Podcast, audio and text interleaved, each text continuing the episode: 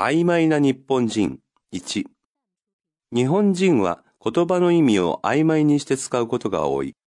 また、自分自身の感情を曖昧にすることも多い。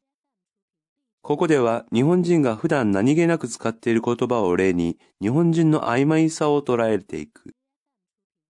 そして日本人の曖昧さの原因を考える。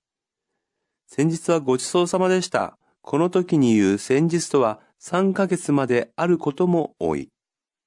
日本人は食事をごちそうになった時には必ず記憶に留めて礼を述べる。その時に十分に感謝をしたのだから、もう一度お礼を言う必要はないと思うが、怠ってはいけないものと考えられている。しかし、この言葉の根底には、どちらかがお金を払ったかということが問題なのではない。それよりも前回会って楽しかったという事実を記憶しているのが重要なのだ。つまり、同じ経験を分かち合ったことを忘れていないことを示すことなのだ。同じ経験を持ったことの記憶が両者の良い関係を築くのに役立つのだ。曖昧。何気なく。捉える。